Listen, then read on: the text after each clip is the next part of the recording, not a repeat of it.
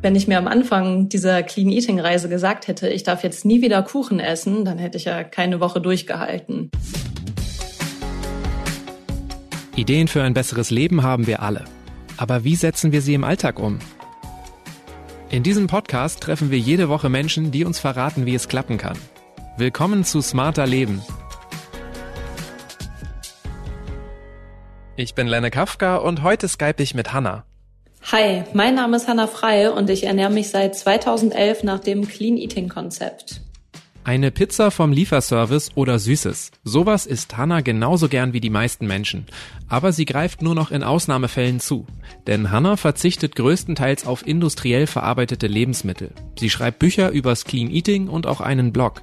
Und als Gesundheitswissenschaftlerin weiß sie genau, welche Nahrungsmittel die wichtigsten Nährstoffe enthalten. Aber auch, warum es gefährlich sein könnte, das Thema zu dogmatisch anzugehen. Hallo Hanna. Seit neun Jahren ernährst du dich jetzt nach dem Clean Eating Prinzip. Erklär doch mal in deinen Worten, was das überhaupt ist. Ja, das mache ich sehr gerne. Das Clean Eating Konzept ist im Prinzip eine moderne Form der Vollwertkost oder Vollwerternährung. Und Clean Eating bedeutet im Prinzip aber nur, dass man sich sehr natürlich ernährt, also dass man keine Convenience-Produkte isst, dass man auf Zusatzstoffe verzichtet, die ja oft in industriell hergestellten Nahrungsmitteln vorkommen. Und ähm, dass man beispielsweise auf äh, Auszugsmehl wie normales Weizenmehl verzichtet, auf raffinierten Zucker und auf solche Sachen. Also es ist eine sehr natürliche Ernährung und sehr unverarbeitet. Du hast jetzt gerade gesagt, moderne Form der Vollwertkost. Was ist denn unmoderne Vollwertkost? Ah, das ist diese Vollwertkost, äh, ich weiß nicht, der 80er Jahre, ich glaube in den 70er, 80er Jahren war das modern, sich ja eben vollwertig zu ernähren. Und für mich ist das so eine ja sehr angestaubte Ernährungsform mit sehr ja unmodernen Rezepten einfach. Also ich habe von meiner Mutter vor einigen Jahren so ein paar Vollwertbücher bekommen und die Rezepte haben mich überhaupt nicht angesprochen. Ich fand das Prinzip sehr interessant, die vollwertige Ernährung. Aber die Rezepte, die in diesen Büchern waren, die haben mich überhaupt nicht angesprochen. Und ja, deshalb sage ich moderne Formen. Es war früher so eine sehr schwere Kost, fand ich. Also ja, sehr viele Vollkornmehle, sehr viele Nüsse und das war irgendwie überhaupt nicht sexy und hat mich deshalb also gar nicht angesprochen. Du hast jetzt schon sehr viel gesagt, was du nicht isst und was du nicht magst. was isst du denn? Woraus besteht denn deine moderne, sexy Art der Vollwertkost? Ich, ich esse ähm, natürlich ganz viel Obst und Gemüse, viele Kräuter. Ich mag zum Beispiel Sprossen sehr gerne. Ich esse auch Hülsenfrüchte und Vollkorngetreide, aber eben nicht so viel, wie das früher der Fall war. Oder ich hatte zumindest den Eindruck in diesen Büchern, dass es eben so sehr schwer war. Genau, ich selbst ernähre mich vegetarisch, aber beim Clean Eating kann man auch Fisch und Fleisch essen. Das äh, kann man echt auf seine eigenen Bedürfnisse anpassen. Also es ist ein sehr flexibles Konzept, was ich auch sehr daran mag. Man kann das an verschiedene Nahrungsmittelintoleranzen anpassen. Du sagst jetzt schon selber, das ist ein sehr flexibles Konzept. Ich habe mich so durch mehrere Ratgeber geblättert, auf mehreren Blogs äh, umgeschaut. Das sieht tatsächlich so aus, als ob sich jeder seine eigenen Regeln macht. Aber gibt es da auch ein verbindendes Element, irgendwas, was allgemeingültig ist und sozusagen festlegt, das muss man machen, wenn es Clean Eating sein soll? Ja, es sollte so unverarbeitet wie möglich sein. Das heißt, du kaufst echte Lebensmittel. Also du kaufst ne, Obst, Gemüse, Hülsenfrüchte beispielsweise, kannst auch Milchprodukte äh, verwenden, aber eben keine industriell hergestellten Nahrungsmittel oder industriell verarbeitete Nahrungsmittel. Natürlich Käse zum Beispiel zählt auch dazu oder wenn du dich vegan ernährst und zum Beispiel Mandeldrinks kaufst oder andere Nussdrinks, dann äh, ist es zwar industriell verarbeitet, aber die Zutaten sind trotzdem clean.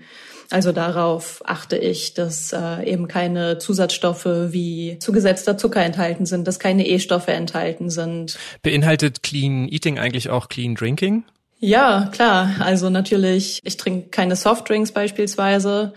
Alkohol, wenn du darauf anspielst, das trinke ich ab und zu, aber eben auch ja in Maßen. Was hat dich denn letztendlich dazu bewegt, dich fürs Clean Eating zu entscheiden? Gab es da irgendeinen Auslöser vor neun Jahren?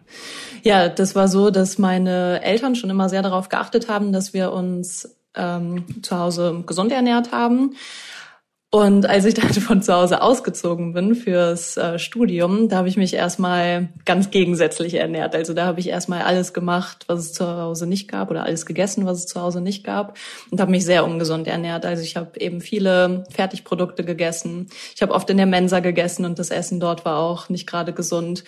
Dann war der Auslöser für mich, dass ich mich dann plötzlich überhaupt nicht mehr fit gefühlt habe. Also ich habe während der Vorlesungen, während meiner Studienzeit wirklich gemerkt, wie mein Energielevel gesunken ist. Also ich habe mich plötzlich total schlapp gefühlt. Ich hatte plötzlich so ein richtiges Mittagstief, weil ich in dieser Zeit eben viel ungesünder gegessen habe als früher. Und dann äh, habe ich angefangen, erstmal Diäten zu machen, was ja viele junge Frauen machen. Also ich habe Kalorien gezählt und habe da alles Mögliche ausprobiert, aber das hat für mich nicht zu einem gewünschten Ergebnis geführt. Und dann habe ich angefangen, einfach nach einer Ernährungsweise zu schauen, die ich dauerhaft in meinem Alltag umsetzen kann und die eben auch gesund ist. Und so bin ich dann erst äh, eben bei der Vollwertkost gelandet und habe dann geschaut, was gibt's dazu eigentlich im Internet für Informationen. Man kann das heute ja gar nicht mehr so richtig glauben, aber damals, als ich mit dem Thema angefangen habe, also 2011, da gab's dazu im Internet überhaupt nicht viele Informationen. Also ich habe im deutschsprachigen Raum so gut wie gar nichts dazu gefunden und bin dann eben auf amerikanischen Seiten auf das Thema Clean Eating gestoßen und deshalb bin ich dann letzten Endes auch bei diesem Begriff geblieben.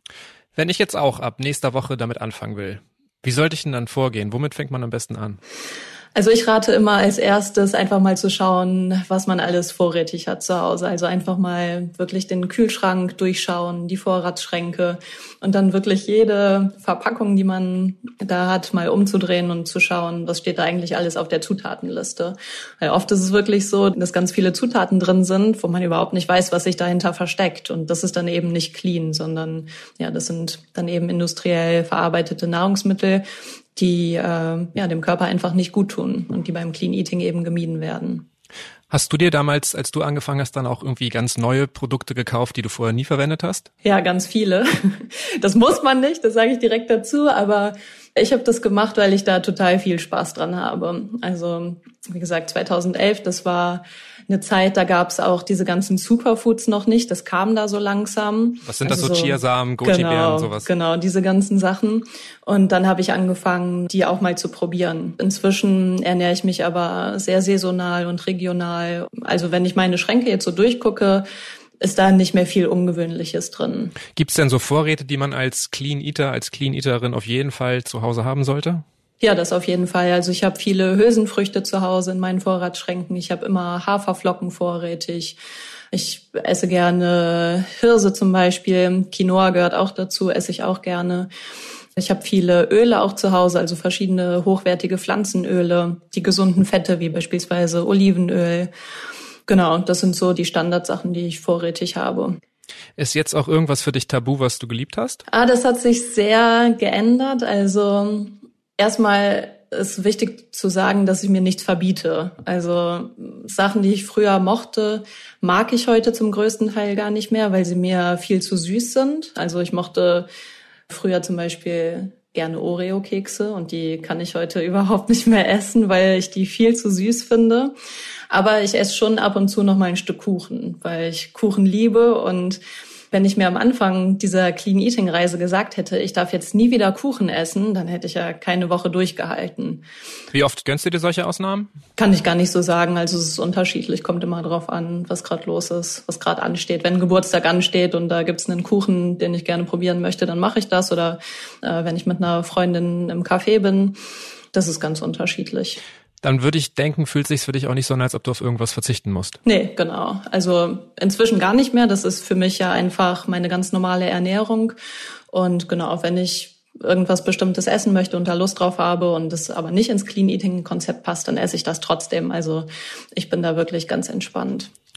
Du verzichtest ja vor allem auf Fertigprodukte, die sind oft salziger, die sind fettiger, die sind süßer. Gibt es noch weitere Dinge, die für dich gegen den Kauf von Fertigprodukten sprechen? Also für mich war eben vor allem entscheidend, wie es mir damit geht. Also das ist für mich persönlich der Hauptgrund, weshalb ich die nicht mehr kaufe. Aber klar, natürlich gibt es da noch viele andere Gründe dafür, die Sachen nicht zu kaufen. Gerade wenn man sich mal so anguckt, wer die Produkte vertreibt und herstellt. Also auch ja. eine ethische Frage, die du mit reinspielst. Natürlich ähm, hat es auch ethische Aspekte. Wenn wir jetzt mal an den Einkauf denken, wenn ich jetzt so als Anfänger in einen Laden gehe, ähm, wie bekomme ich denn dann am schnellsten heraus, ob ein Lebensmittel wirklich clean ist? Also beim Einkaufen solltest du darauf achten, dass du immer einen Blick auf die Zutatenliste wirfst.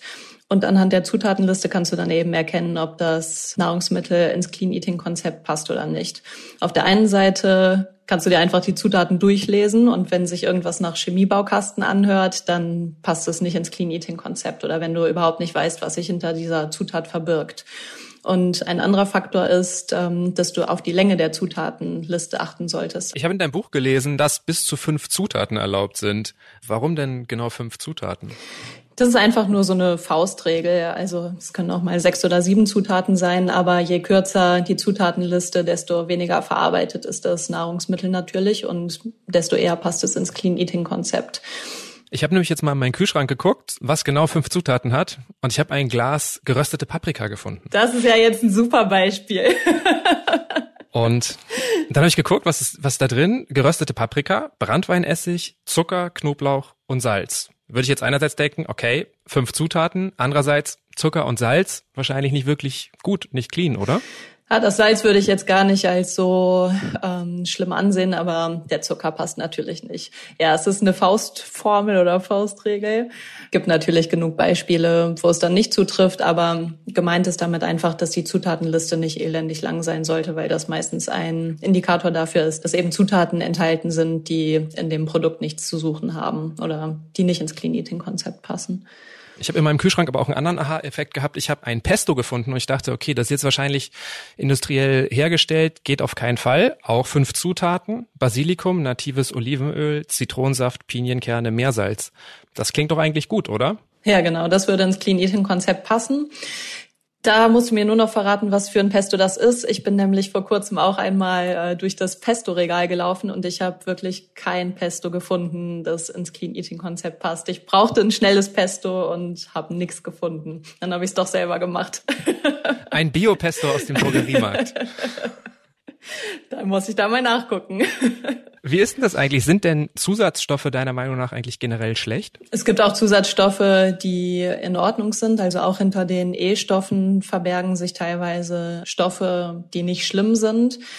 Aber ich persönlich denke mir trotzdem immer, es gehört da einfach nicht rein. Selbst wenn es äh, zur Haltbarmachung ist, dann brauche ich das ja nicht. Manchmal ist es ja auch so, dass Produkte auf den ersten Blick gesund aussehen, clean aussehen, da steht irgendwie drauf, ohne künstliche Aromen. Wie kann man denn sowas enttarnen, dass die Hersteller einen eigentlich austricksen wollen? Ja, das ist tatsächlich sehr oft so und äh, ich bin da auch immer wieder erschrocken und kann da wirklich nur raten, immer einen Blick auf die Zutatenliste zu werfen, weil die eben wirklich verrät, was in dem Produkt drin ist und ich lasse mich nicht von diesen Werbeaussagen blenden, weil ich ja natürlich weiß, dass das oftmals nicht stimmt. Ja, das ist im Prinzip äh, der einzige Weg, um herauszufinden, was wirklich drin ist. Wo kaufst du denn deine Lebensmittel ein? Ich habe alles vor der Tür, vom Bio-Supermarkt bis zum normalen Supermarkt bis zum Discounter und kaufe tatsächlich auch überall ein. Bei mir ist es so, dass ich, weil ich ja beruflich Rezepte entwickle, sehr viel einkaufen muss und oft auch mal schnell noch irgendeine Zutat brauche. Und deshalb kaufe ich überall ein. Aber ich versuche darauf zu achten, dass meine Lebensmittel Bioqualität haben. Das ist wichtig für mich. Und ja, was natürlich jetzt auch immer mehr in den Fokus gerückt wird, ist das Thema plastikfrei einkaufen. Also da versuche ich darauf zu achten. Würdest du sagen, dass deine Ernährung teurer geworden ist durch deine Entscheidung, dich clean zu ernähren? Das ist eine ganz spannende Frage, die mir auch von Lesern oft gestellt wird. Ich finde es nicht. Natürlich muss man am Anfang einfach neue Lebensmittel kaufen, die man wahrscheinlich nicht vorrätig hat, wenn man anfängt, seine Ernährung umzustellen. Aber ein für mich ganz entscheidender Faktor ist, dass diese Nahrungsmittel, die ich jetzt einkaufe, mich viel länger satt machen als das, was ich früher eingekauft habe. Und dadurch esse ich auch viel weniger, als es früher der Fall war. Wenn man mal vergleicht, natürliche äh, Lebensmittel wie Obst, Gemüse, Hülsenfrüchte und so weiter mit Convenience Food, also mit Fertiggerichten. Also im Gegensatz dazu sind Fertiggerichte viel teurer. Ich habe nie ganz genau Buch darüber geführt, aber so vom Gefühl her hat sich nicht viel verändert. Wie kommt es denn, dass dich dein Essen heute satter macht? Also du kreierst ja auch für deine Bücher eigene Rezepte. Worauf achtest du denn, wenn du deine Rezepte herstellst, was die Nährstoffe angeht?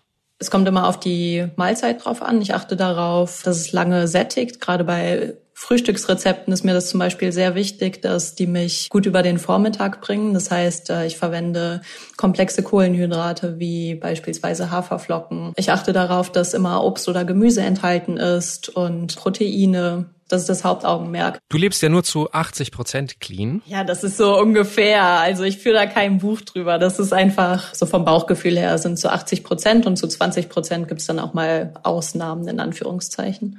Wie kommen diese 20 Prozent zustande? Was isst du dann? Äh, wenn ich mal Alkohol trinke, dann würde ich das auch zu diesen Ausnahmen zählen. Oder wenn ich mal essen gehe, dann achte ich zum Beispiel auch nicht so sehr darauf. Also ich schaue dann schon auf der Karte, was ist jetzt für mich die beste Alternative. Aber ich frage zum Beispiel im Restaurant jetzt nicht nach, ist in der Soße Zucker oder ist das jetzt hier Convenience Food, was ihr mir auftischt? Also das mache ich nicht. Ist ja im Restaurant auch oft so, ne, dass es gar nicht frisch gekocht ist.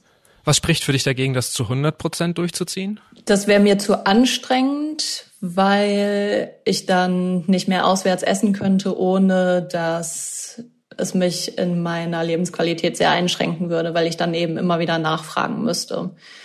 Also ich koche schon sehr viel selber, aktuell natürlich sowieso.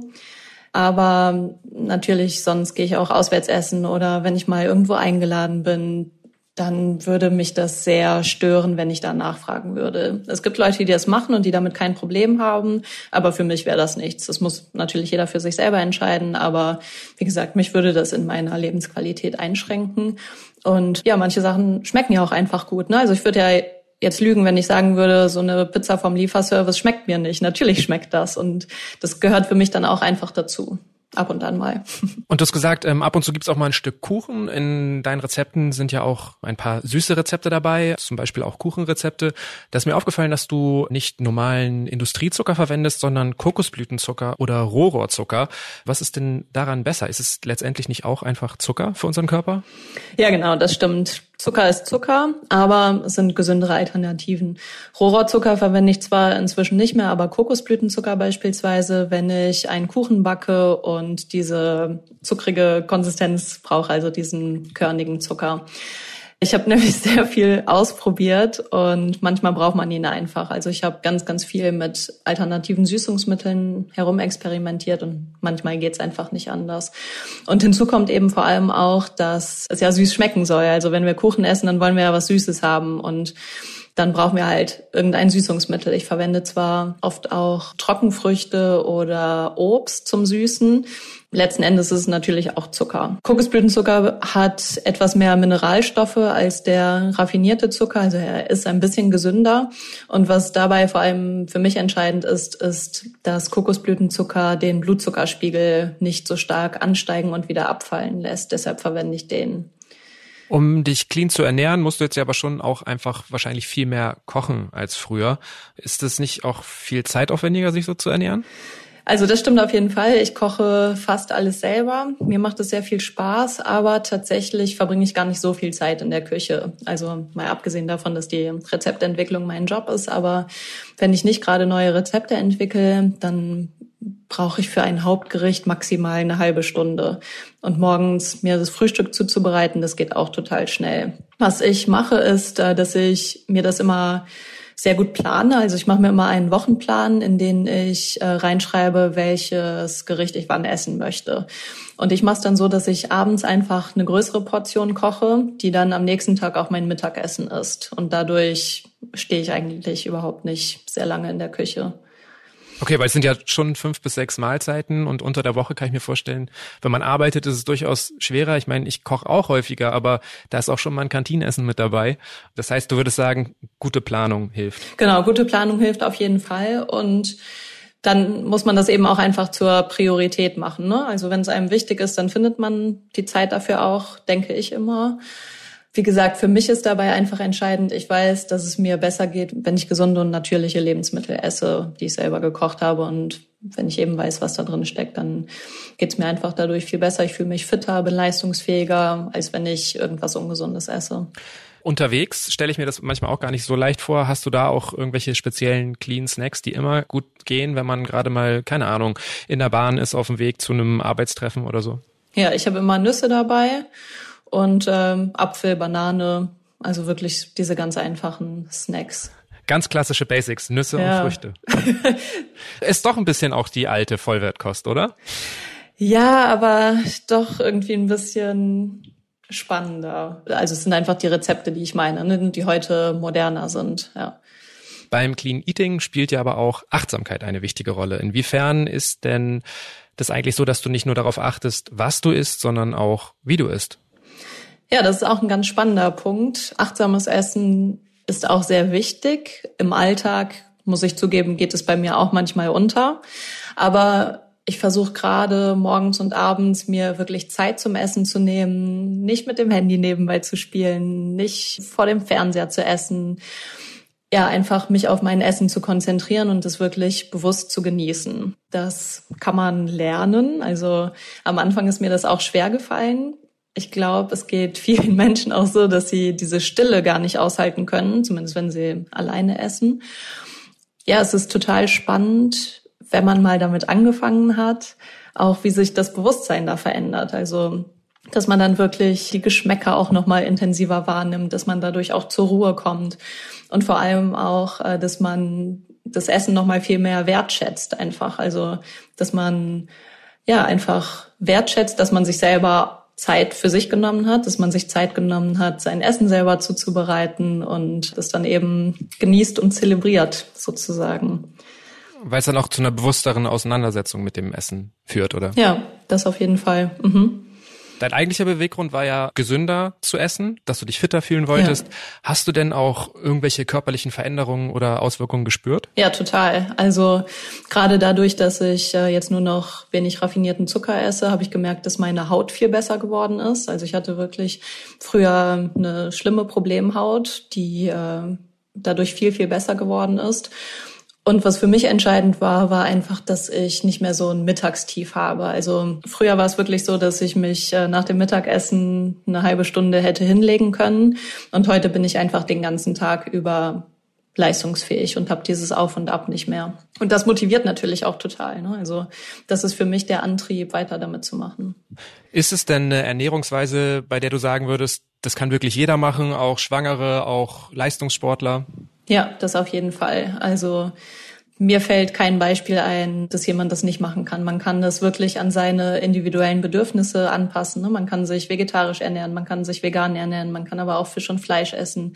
Man kann das bei Nahrungsmittelintoleranzen anpassen und so weiter. Wenn man schwanger ist, kann man es auch anpassen. Also außer den typischen Sachen, die man bei einer Schwangerschaft nicht essen sollte, isst man ja beim Clean Eating nichts, was irgendwie nicht passen würde. Das heißt, solange man die Nährstoffe beachtet, ist es eigentlich für jeden okay. Ja, genau. Es gibt ja Leute, die genau das, was du jetzt auch wieder als sehr flexibel beschreibst, kritisieren. Die sagen, das Clean Eating Konzept ist viel zu schwammig, da gibt es auch gar keine Definition, was soll schon sauberes Essen sein. Würdest du dem widersprechen? Was würdest du erwidern? Also der Begriff Clean Eating steht natürlich immer mal wieder in der Kritik. Wie du gerade gesagt hast, dieses saubere Essen, ja, was bedeutet das überhaupt? Soll ich da meine Nahrungsmittel abwaschen? Ja, für mich ist Vollwertkost, Vollwerternährung, was es ja eben auch ist, das spricht mich einfach nicht an und deshalb finde ich Clean Eating gut. Ich finde auch, dass es sehr gut passt, dass es eben clean ist, also sauber bezogen auf die Zutatenliste, einfach, dass kein Mist drin steckt. Schwammig finde ich es im Prinzip nicht, weil du dich ja eben sehr natürlich ernähren sollst. Ich glaube, es ist für Anfänger nicht ganz einfach herauszufinden, ähm, was es bedeutet. Aber im Prinzip finde ich das für mich schon sehr klar, ne, dass ich eben einfach mich so natürlich wie möglich ernähre. Natürlich kann das jeder für sich auslegen, wie er möchte. Also für mich ist es kein Kritikpunkt, der mich jetzt davon abhalten würde, das zu machen, weil es im Prinzip einfach eine sehr gesunde, natürliche Ernährung ist. Und es gibt noch einen anderen Punkt. Es gibt immer wieder Vorwürfe, Clean Eating könnte auch eine Essstörung führen. Mhm. Es besteht die Gefahr einer Orthorexie, also des Zwangs, sich gesund ernähren zu müssen. Wie siehst du diese Problematik? Das ist auf jeden Fall ein Problem. Da habe ich mich auch schon mit beschäftigt und auch schon darüber geschrieben, weil ich weiß, dass mir viele junge Frauen folgen und meine Beiträge und Bücher lesen. Versuche ich da eben auch immer wieder zu zeigen, dass ich das Ganze eben nicht dogmatisch sehe und dass man sich eben auch mal Ausnahmen erlauben soll und dass das alles nicht zu ernst genommen werden soll. Das finde ich eben ganz wichtig dabei. Und wenn man das macht, dann wird man auch nicht in die Orthorexie abrutschen. Aber natürlich gibt es immer Menschen, die das zu 100 Prozent durchführen wollen. Und wenn man das eben macht, dann denke ich auch, dass es schnell krankhaft werden kann und dass es auch nicht gut ist, weil du dann eben nicht mehr dich einfach mit Freunden zum Grillen triffst, weil es dann Grillsoßen gibt, wo Zucker drin ist. Oder man schränkt sich dadurch eben auch sehr ein. Und das sollte auf keinen Fall so sein, finde ich. Also ist Clean Eating für dich dann aber auch eine Art Konzept, einfach das Bewusstsein zu schärfen und weniger dogmatisch nur gesund zu leben. Genau, wenn du schon kleine Sachen änderst, ist damit ja schon viel getan. Keine Ahnung, wenn du Softdrinks getrunken hast und du verzichtest jetzt einfach mal darauf und isst aber trotzdem so wie vorher. Selbst wenn du sowas schon änderst, dann hast du ja schon total viel für deine Gesundheit getan. Und das ist dann schon mal ein erster Schritt und der bringt auch sehr viel. Das heißt also, das könnte auch ein Einstieg sein, einfach cleane Teilaspekte ins Leben zu integrieren. Ja, es muss ja nicht jeder direkt äh, seine ganze Ernährung von heute auf morgen ändern. Das war bei mir natürlich auch ein Prozess. Ne? Ich habe das auch nicht von heute auf morgen komplett umgestellt. Also klar, ich finde, ja, auch so kleine Sachen helfen schon sehr viel und bringen für die Gesundheit natürlich einiges. Aber du bist dran geblieben, du hast es immer mehr erweitert, ähm, lebst jetzt größtenteils so. Dann sag mir noch mal zum Schluss, warum es sich für dich einfach besser anfühlt, dich weitestgehend clean zu ernähren. Also für mich fühlt es sich besser an, weil ich ähm, einfach Klarheit darüber habe, was ich esse. Das wusste ich früher nicht, weil ich nie darauf geachtet habe. Ich fühle mich dadurch besser. Also mein Wohlbefinden hat sich verbessert, äh, mein Körpergefühl ist viel besser geworden und der für mich entscheidende Aspekt ist, dass ich dadurch leistungsfähiger bin, als ich das früher war. Und das war's mal wieder mit Smarter Leben. Weitere Infos zum Thema gibt's in Hannah Freys Büchern, zum Beispiel Clean Eating Basics und auf ihrem Blog Projekt Gesund Leben. Die Links stehen wie immer in den Show Notes zu dieser Episode. Und die nächste Smarter Leben Folge gibt's ab kommendem Samstag auf spiegel.de und überall, wo es Podcasts gibt. Zum Beispiel bei Spotify oder Apple Podcasts. Bei Anregungen oder Themenvorschlägen einfach eine Mail schreiben an smarterleben.spiegel.de. Diesmal wurde ich unterstützt von Philipp Fackler und Jasmin Yüksel. Unsere Musik kommt von Audioboutique. Tschüss, bis zum nächsten Mal.